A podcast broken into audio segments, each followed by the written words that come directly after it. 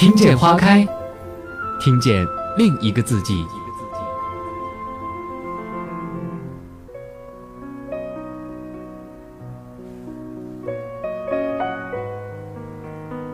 听见花开，听见另一个自己。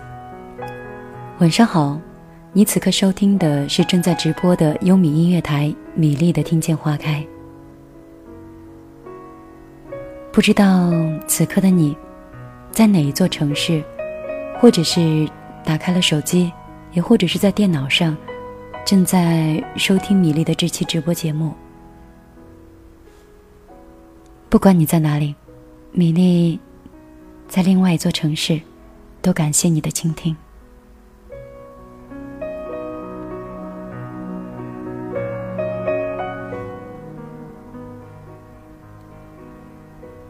不知道你最近的工作忙不忙？天气变冷之后，生活有没有一点小小的改变？我倒是最近挺忙的，忙的没有时间看书。没有时间充电，没有时间做很多自己想做的事情，感觉自己像是日复一日复一日，每天都在重复着同一种工作，有点像像机器人。不知道你是否也会有这样的一些想法？有一些好看的衣服呢，就想着等一等再穿。有些想去逛街的时间呢，就想等把手里的工作全部忙完，然后再去买自己喜欢的东西。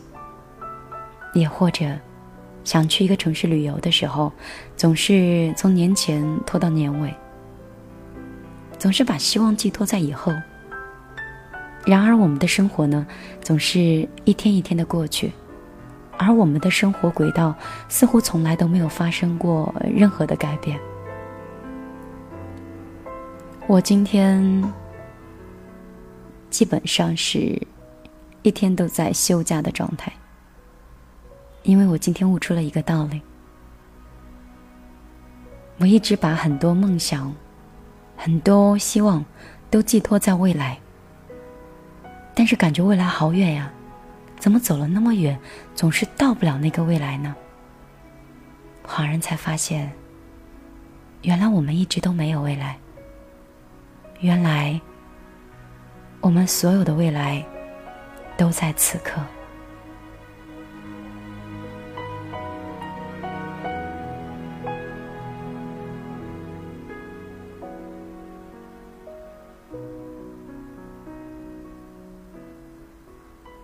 在我的未来里，我一直想做一个淡泊的人。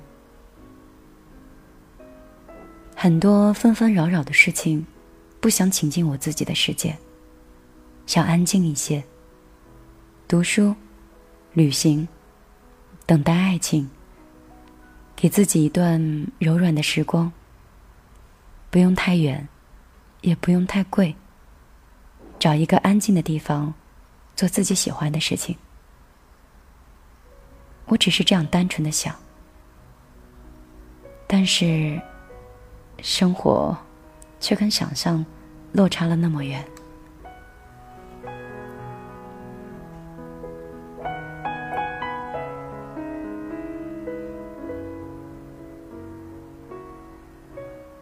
可能生活太过于忙碌，有时候想让自己安静一下，就打开自己的电台或者收藏的音乐。都发现很焦躁，甚至自己听自己的节目都听不下去了。不知道还有谁此刻在耐心的倾听？真的是非常感谢这些小耳朵、小米粒们。有的时候发现自己好像并不能帮到你们什么，甚至连陪伴，有的时候也常常会失约。有的时候也不想说话。但是，不管如何，不管米粒在生活中慢慢的变成了什么样子，或者是在怎样的成长，在电波的另一端，我依然是那个陪你听歌的人。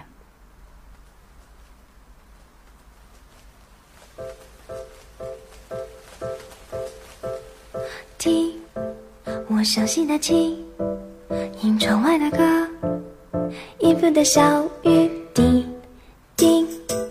你熟悉的琴，我聆听的心，偷偷在旅行。泥土的心香，谁被感动？彩虹拥着蓝天，沉醉雨后的咖啡。谁会轻轻打动谁的心？谁在谁人听？谁曾假装无意抱着你？谁却可以平静这感情？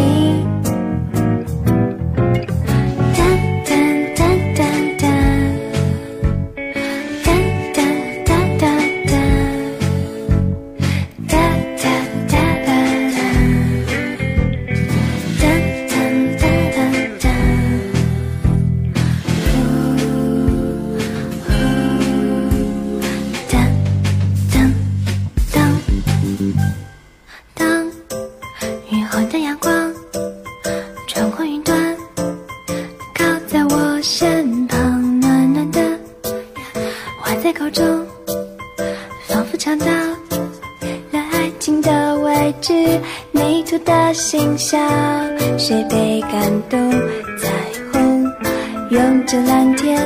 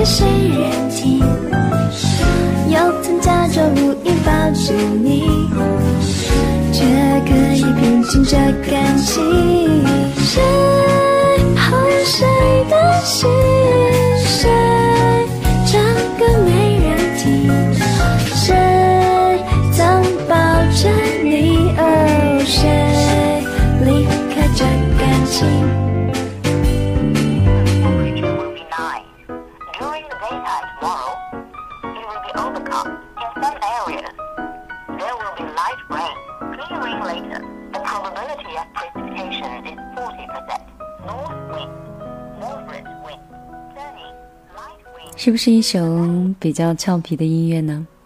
欢迎回来，这里依旧是正在直播的优米音乐台。有些朋友说，一听到米粒的声音呢，就总是觉得会带一股忧伤。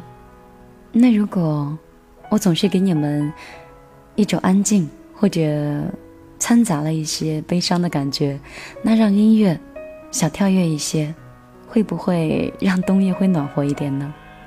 所以今天呢，是试着尝试给大家多放一些冬天可以温暖人心的歌曲。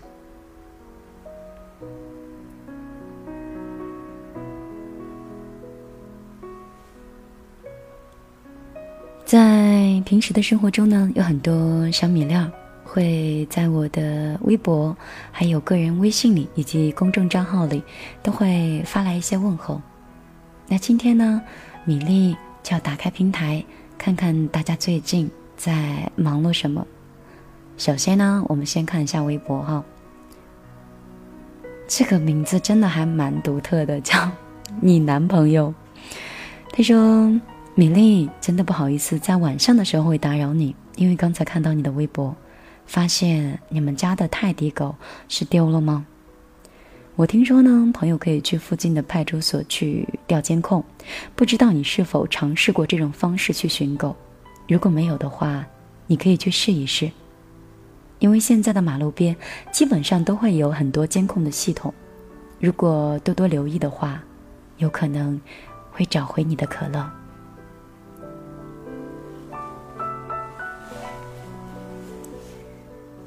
什么时候开始的？很多问候的方式都是跟可乐有关的了。我想是在刻意的躲开这个话题，但是总是有些很关心米粒的人问到可乐的一些情况。像如果家中真的丢狗了，相信很多朋友都是以贴宣传单，或者是调监控，也或者是在微博、微信里面去转发进行寻找。我也看过很多帖子，也试过很多方式，但是可乐并没有回来。有的时候，以前不信命，年轻的时候脾气比较硬，也比较冲。后来，真的就像大人说的，生活经历的久了，你慢慢的就会被无形中一块有棱有有棱有角的石头磨成了鹅卵石，变得越来越温和。有些东西大概是命中注定的吧，他来有他来的时间，他走自然。也是陪你的时间到了。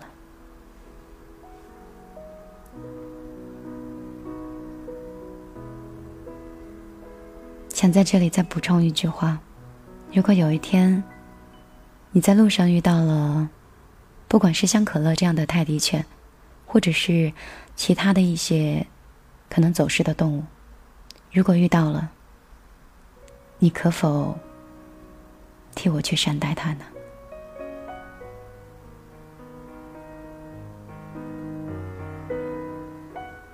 可能是奢求，但是如果可以的话，你可以通过微博、贴吧、微信，或者是在附近的派出所里去备案，都可以，也可以让它找回它的主人。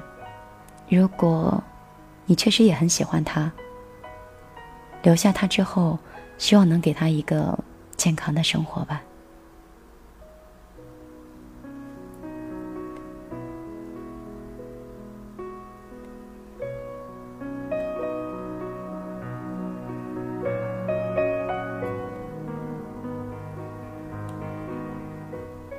东东爱吃腊肠，东东说：“米粒姐，我现在处在人生的低谷期，不知道该如何是好。跟男朋友在一起十四年了，他今年研究生毕业，工作是找在了福建，而我呢是在大西北。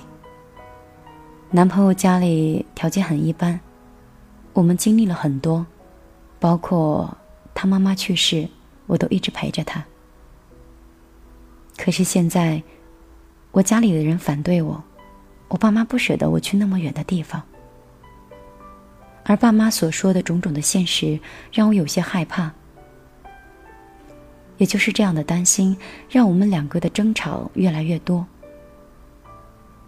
我感觉他变了，我不知道该怎么办，也不知道该如何去选择。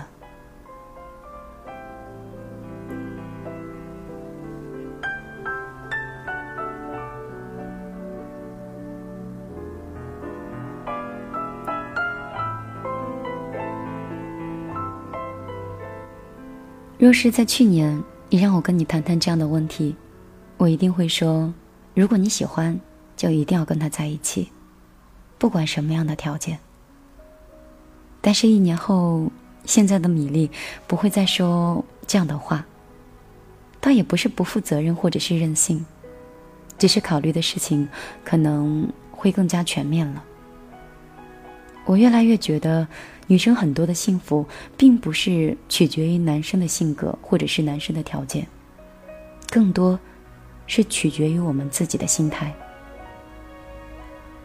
如果要求没有那么多，可能我们会幸福多一点；如果我们的敏感少一些，也许结果就会变得不一样了。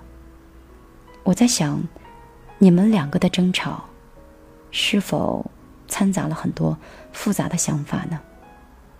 如果回到原始的初衷，你觉得你还爱他吗？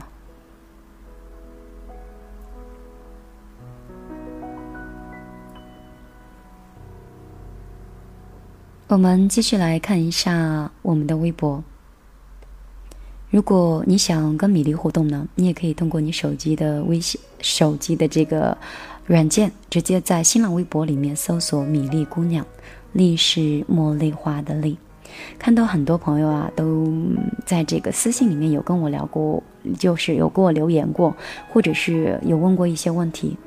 但是有的时候工作比较忙，也或者是确实没有时间一一的把大家所有的留言全看。那在这里呢，米粒会去弥补大家，通过广播的形式给大家去分享不同城市的不同心情。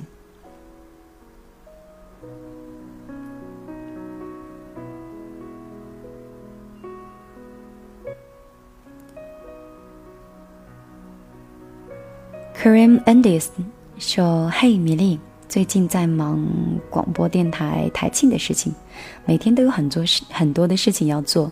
但是我觉得忙碌可能不代表是充实啊，有时候总是觉得是缺一点什么的。这些都是我喜欢做的事儿吗？我总是在反问我自己。也许是的吧，但是心里的失落感又是从哪里来的呢？”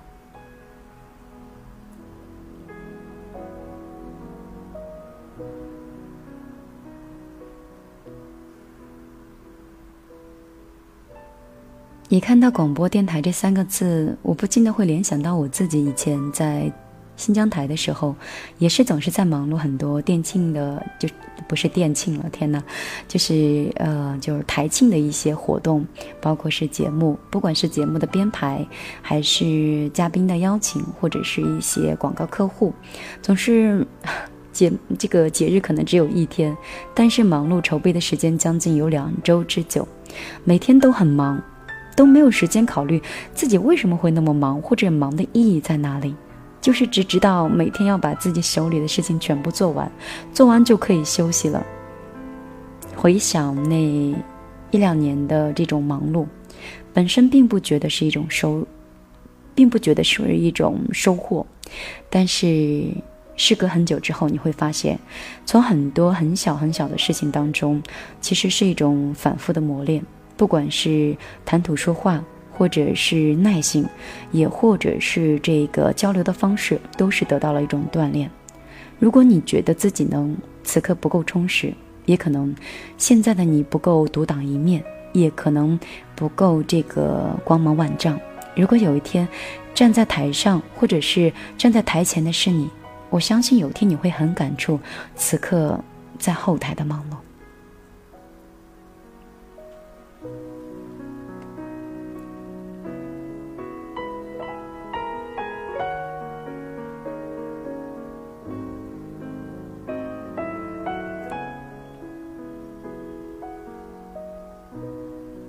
这又是 哪个哪的话呀？这个我继续把微博的私信往下翻哈。我看到娟娟黄说：“米粒你好，刚才我有一个朋友啊，分享了一个你的课程给我听，我听了以后就感触很深，很想跟你学习一下。我想做一个执行者，而不是一个梦想家。我想跟你一起学习，学习更多的知识。”想添加你的微信，跟你一起去钻研很多生意上的事情，所以呢，我就在微博里搜索了你。刚听完你的课程，已经是凌晨的六点钟了。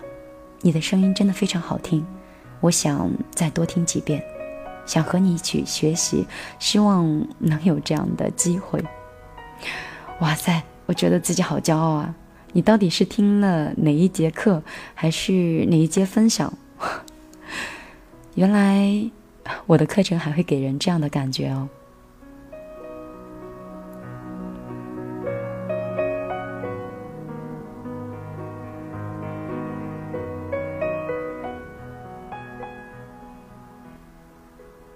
嗯，我有点不太好意思，也不知道怎么样去跟你分享了。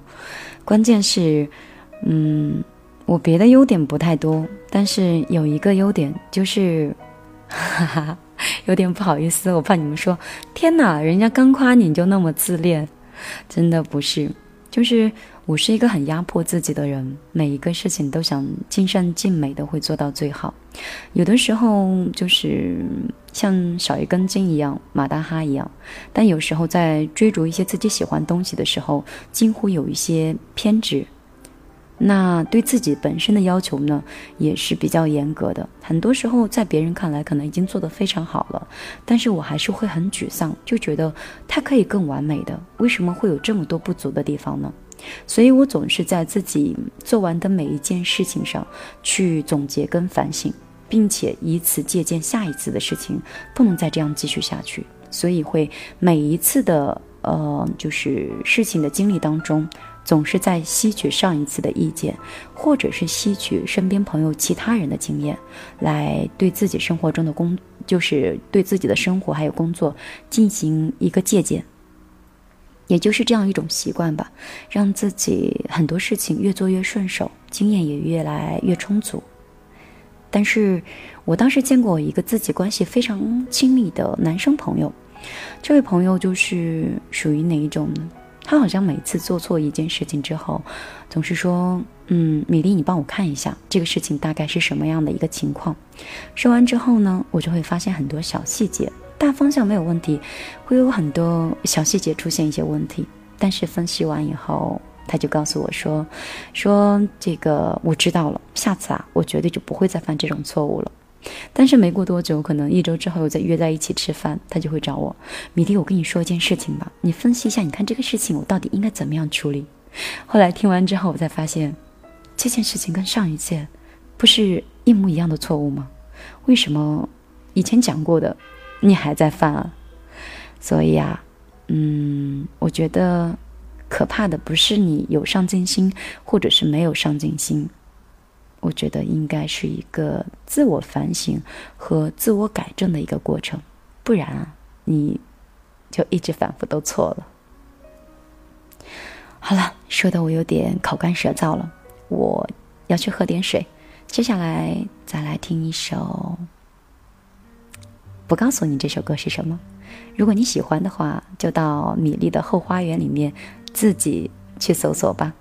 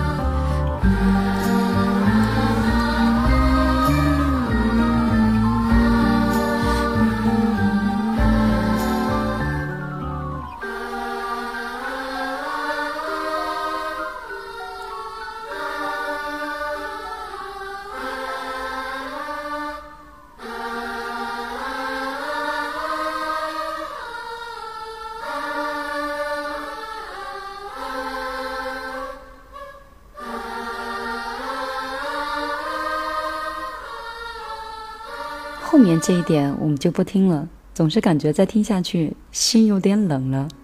我是这种不能听到这样的声音，每次听到的时候就觉得有点寒冷。好了，我们继续回到我们优米音乐台的直播节目当中。你还记得你此刻锁定的节目是什么吗？或者你知道这个声音略带低沉、有点沙哑的主播是谁吗？如果你答对了，要不要奖励你一朵小红花呢？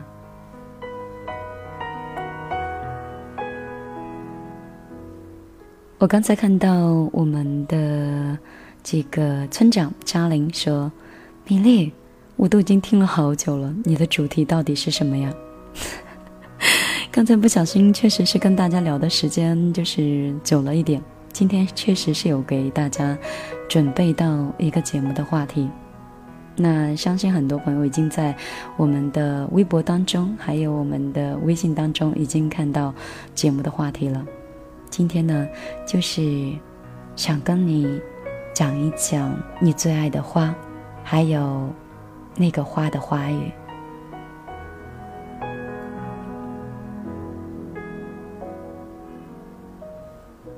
我有一个十多年的闺蜜叫葛小七，关系非常的亲密。他曾经就有一个很遥远的梦想，并把我也安排到他的梦想当中。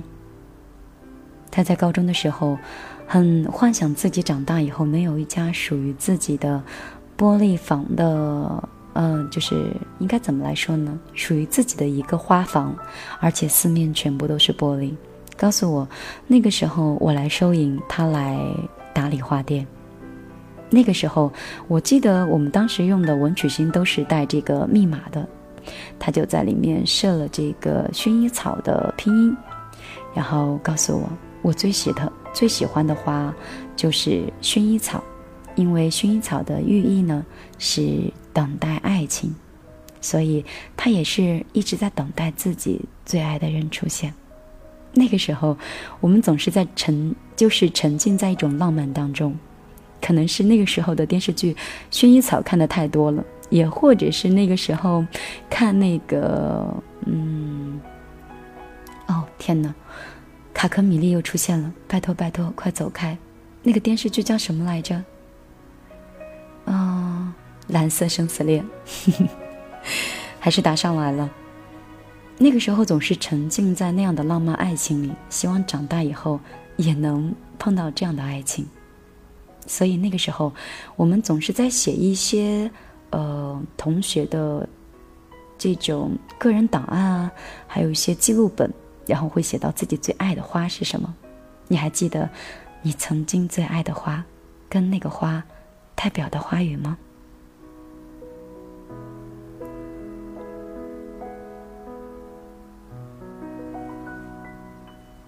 此刻呢，你可以搜索米粒的个人微信。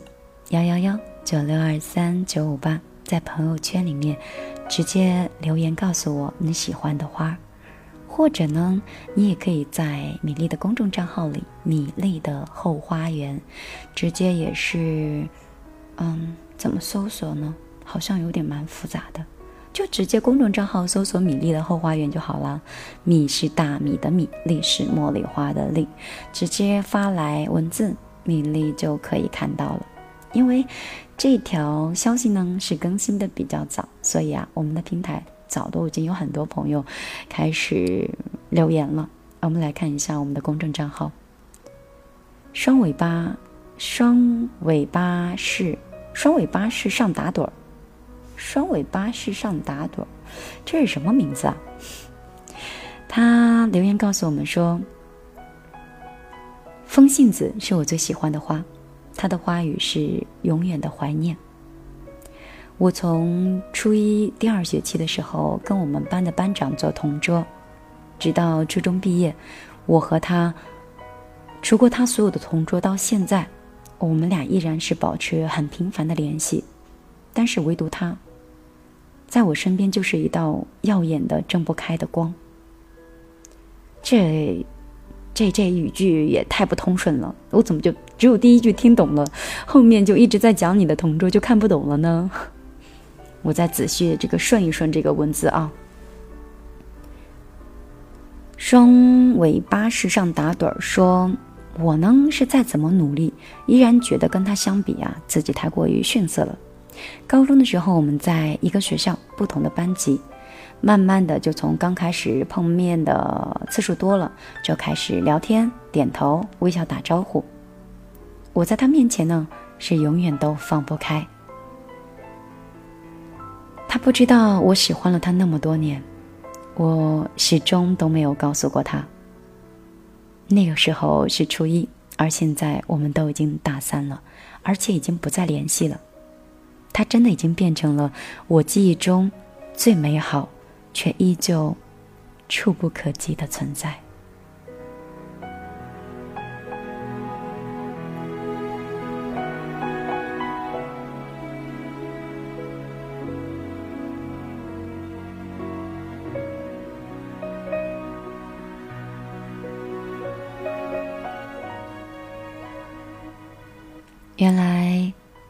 风信子有这样的花语啊！我一直都不知道。很感谢你发来的故事，让我觉得看起来很干净、很清纯，也想到了我初中的时光。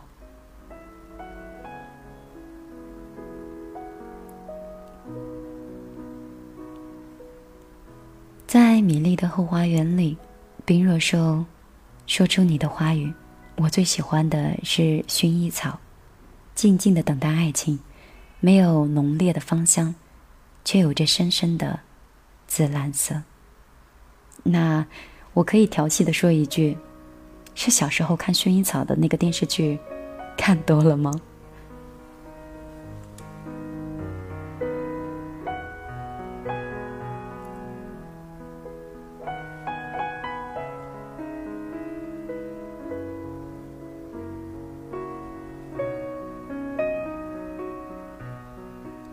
我在想，我喜欢的花朵，好像我还蛮善变的。在中学的时候，很喜欢香水百合，觉得香味很独特，看起来很纯洁、很干净。后来长大以后，看了一个故事书，后来就特别喜欢小雏菊。再到后来，大学毕业以后，经历了一些，经历了一些事情。就特别喜欢的向阳花，就希望自己永远都是向阳的一面。我是不是太善变了？你呢？你有没有变过？还是自始至终都喜欢一种花呢？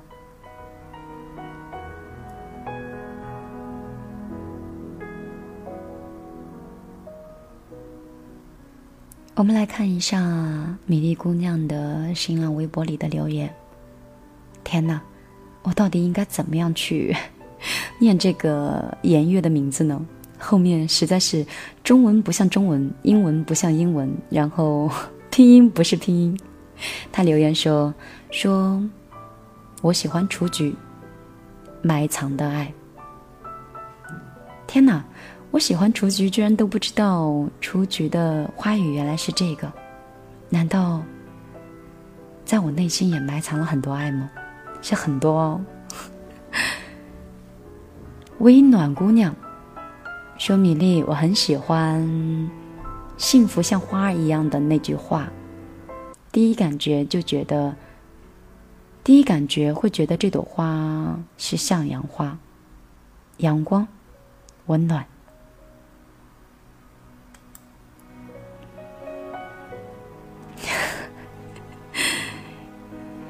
店小二发来了很实际的几个几个字，嗯，他这么说的。我喜欢有钱花，花语是安全感。我也喜欢花不完，更有安全感。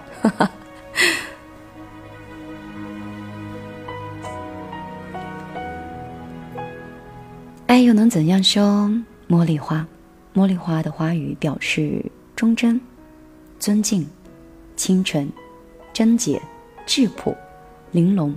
迷人，这真的只是概括茉莉的吗？不是把所有的花都概括了吗？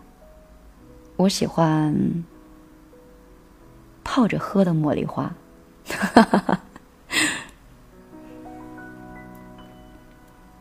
海波瑞恩娜，我每次念念大家这个名字的时候，都会很小心翼翼，总是觉得，嗯，总是有些比较个性啊，比较特别的名字。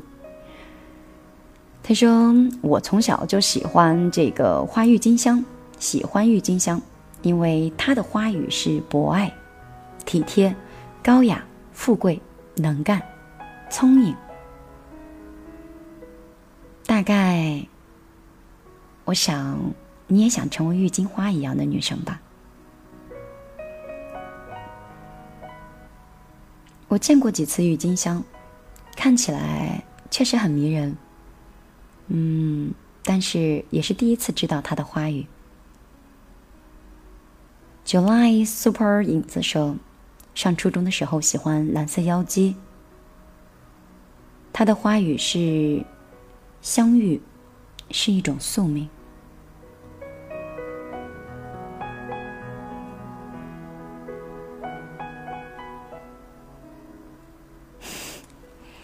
让我说一个比较逗的事情吧。难得今天比较开心，怎么说呢？嗯，我们上初中的时候，那个时候学校里面已经开始送一些花了，但是大多数呢都是一些粉色或者是红色，也有白色的这种玫瑰花，但是最贵的呢当属蓝色妖姬。每到这个情人节的时候，蓝色妖姬的价格呢又普遍偏高。但是呢，又有很多这种初中的男生又想送给自己心仪的女生，送上这个蓝色妖姬。所以花店的老板为了降低成本，因为这个花确实存放的时间也不久，他们就用染料把这个白色的玫瑰花呀染成这个呃蓝色的。后来我有一个就是学校里面一个同学嘛，也就把这个当成笑话来讲，就是。拿到这个花的时候掉了一手蓝色，整个手上全是这个蓝墨水的这个颜色。想一想，那个时候还是蛮搞笑的。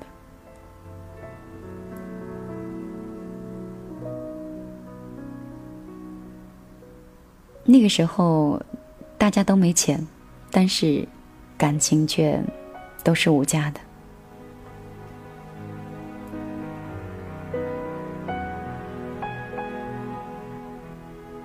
前两天是有一个，嗯，出租车师傅，嗯，出租车司机，我们的的哥的姐，他说了一个比较好的一个观点，哎，我还蛮认同的。他说呀，现在就是以前的时候，很多这个家长都特别反对孩子这谈恋爱过于早恋，初中、高中就恋爱了。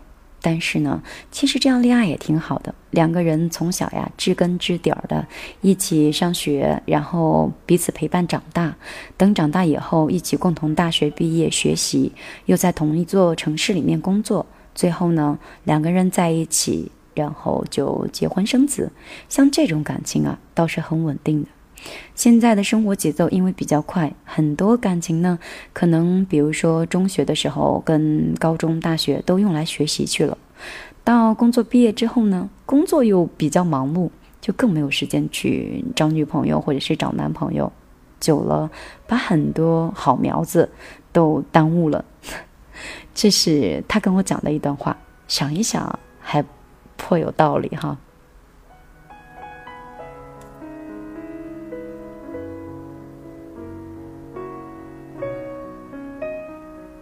纤纤袭人，他说：“满天星，甘愿做配角。”好心疼人的一句话，“甘愿做配角”，是暗恋吗？是守候吗？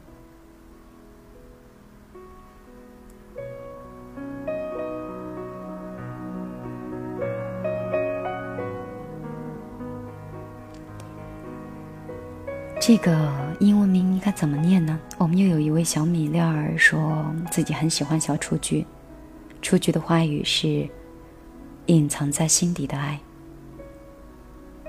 难道是我说我喜欢这些花，所以说到的花语都是跟我喜欢的花相关的？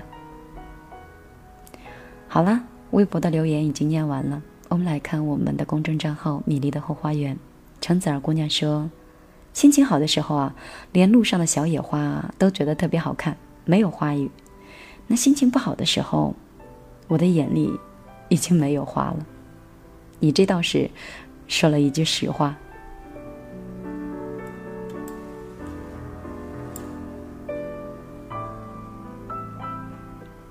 我应该把你的话改编一下。工作不忙的时候，漫山遍野都是花；工作忙的时候。漫山遍野，都是山丘。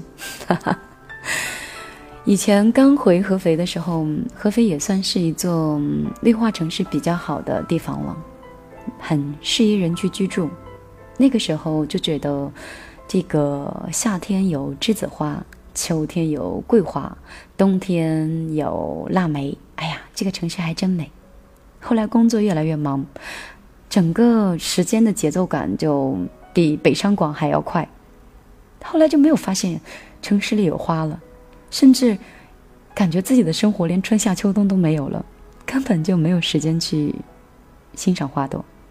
但是你们千万不要跟我一样哦，这样是不对的。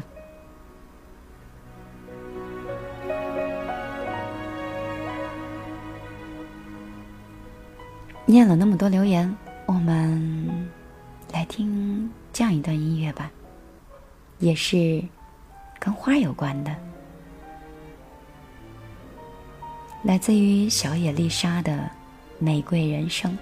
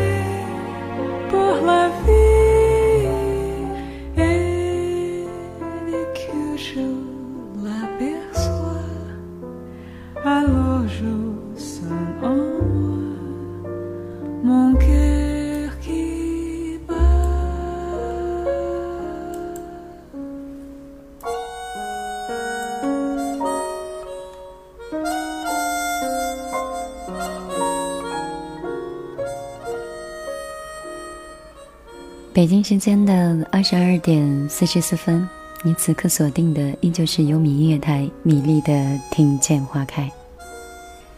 那天已经很晚了，让我在这个冬天再给你讲一个温暖的故事，陪伴你甜甜的睡去吧。接下来的时间就交给米粒的睡前故事，让我们一起听听别人的故事，想想自己的心事。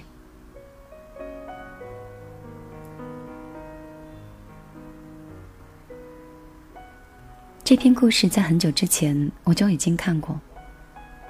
等我在想找出来讲给大家听的时候，却已经忘记了标题的名字。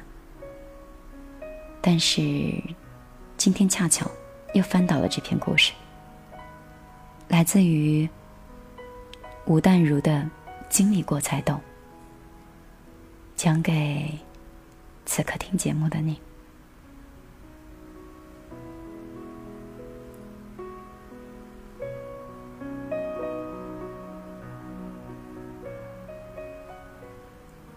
如果女人不为自己做什么，不为自己找乐趣，不曾尝试改变，只是责怪有东西阻碍她的快乐，那么，即便她嫁给任何人，都不会幸福的。有一阵子，台北市连绵的阴雨，忽而有一天中午就突然放晴。好不容易发现下午没有任何的工作行程，我就赶紧回家，要公公婆婆带着孩子和我呢一起去一家古老的建筑改建的私房餐厅去吃饭。我很喜欢那家私房餐厅，并不是因为它的菜，而是它处在闹区之中。这座房子有好几十年了，几乎都是荒芜杂草的。这两年，主人呢是从国外回来了，将它略加修整，变成了一间别具特色的餐厅。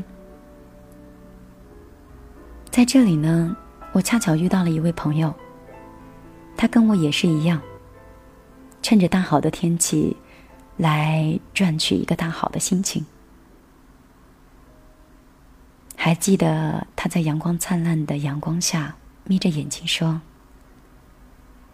真舍不得浪费这难得的阳光，就约了朋友出来。你看，活在台北，真的好幸福。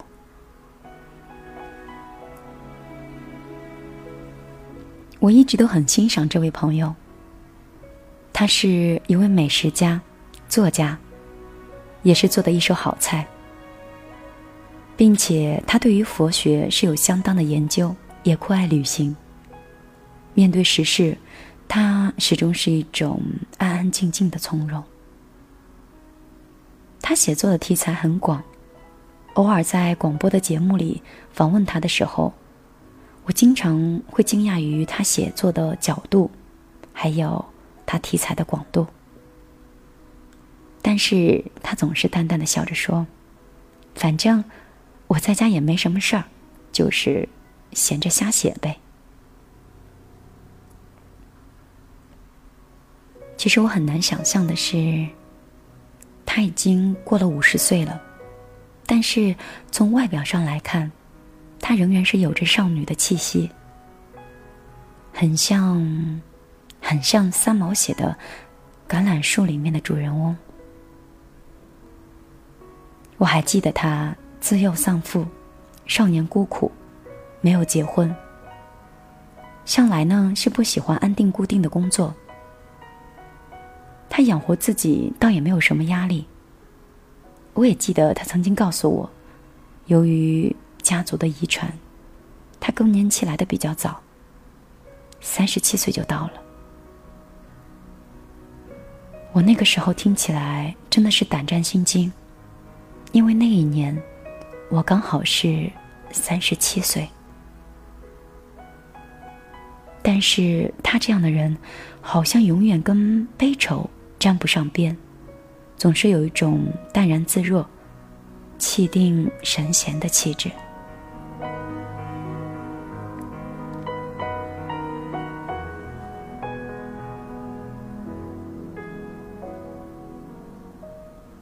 他有很多喜欢跟他相处的朋友，因为她是一个很迷人的女人。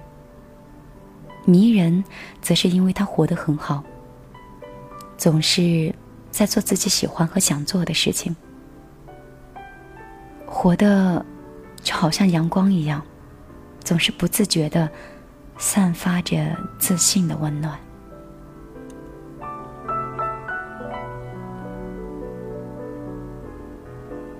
我们常常以为，只要我们怎么怎么样，自己就可以很幸福了。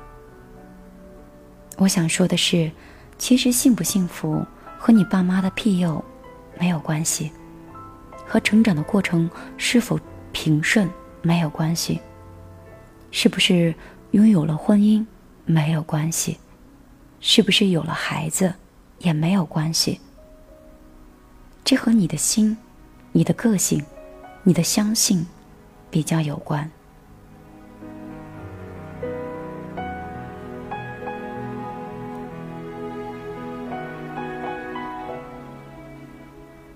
我也看过很多什么都有，但是活得不怎么幸福的女人。她们在人群中很容易辨认，仿佛总是有一朵沉重的乌云罩在她们头上。眼睛就像两潭死水一般。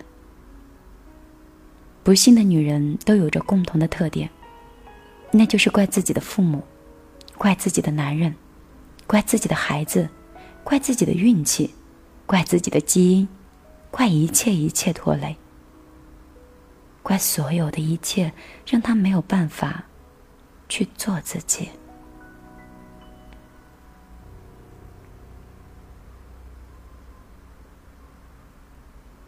也许就是这样的人吧。他们一直在责怪着别人，把怒气发泄在不顺心的人跟事儿上，以为怒气发泄完了，自己会变轻松。其实，答案是否定的。我也记得几年前的时候，我在印度去旅游。曾经与一位当地居住了一年的西方女子去深谈，她谈到了自己的故事。这位女子曾经有两段婚姻，一段是因为先生有了外遇而收场，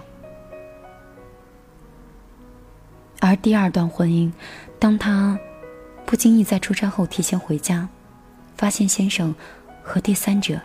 也刚好是他的朋友，在他们的住处亲密的在一起。看到这一幕的他，当时全身不自觉的颤抖，歇斯底里的尖叫的同时，心里就浮现了一个充满仇恨的声音：“你看，你又失败了！你为了这个男人做了这么多，他还是辜负了你。怎么会这样？命运在诅咒你！”他在诅咒你。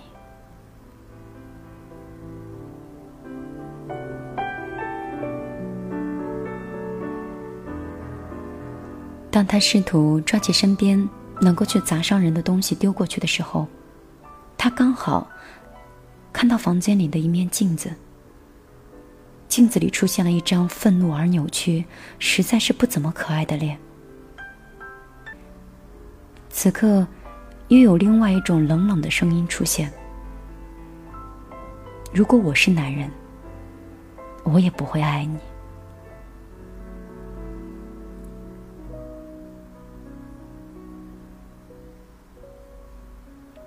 他突然平静下来，仔细一想：如果连他自己都不喜欢自己，他凭什么要别人一辈子对自己忠贞不渝的守着呢？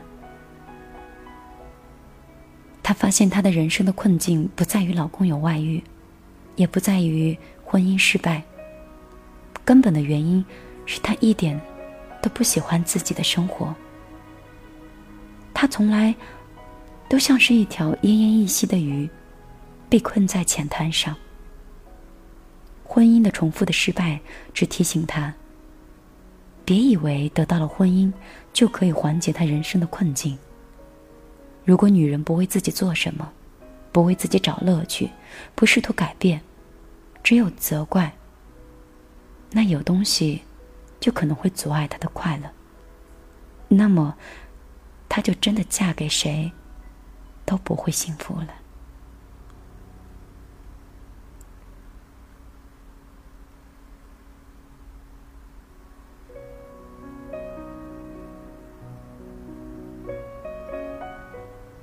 当然，我也相信有一种女人，嫁给谁都幸福。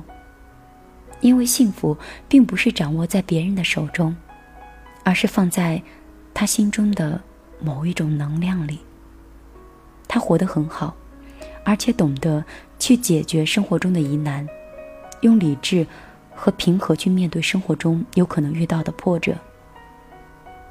他有想追求的东西，并且。他懂得取和舍，他不积累他负面的能量。他性格成熟了，就再也不会为任何事来扭曲自己的意愿。所以，他也不会依傍着不合适的男人来折磨自己。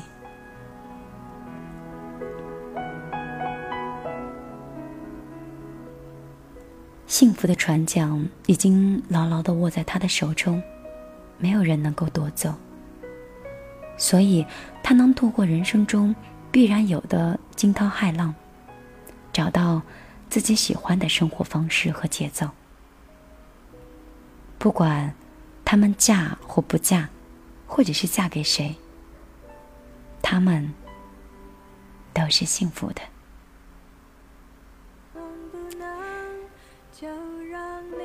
节目。已经进入到尾声了，送上今天最后的一首歌，向大家说再见了。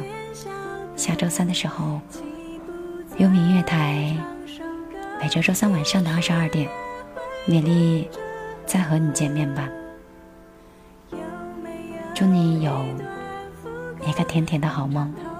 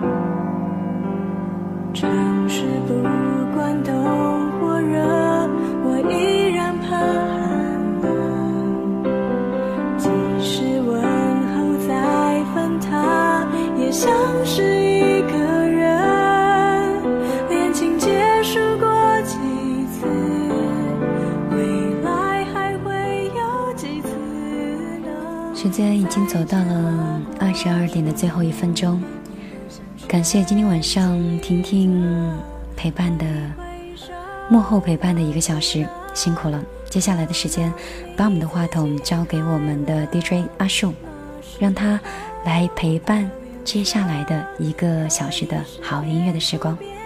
那米粒就下播了，拜拜。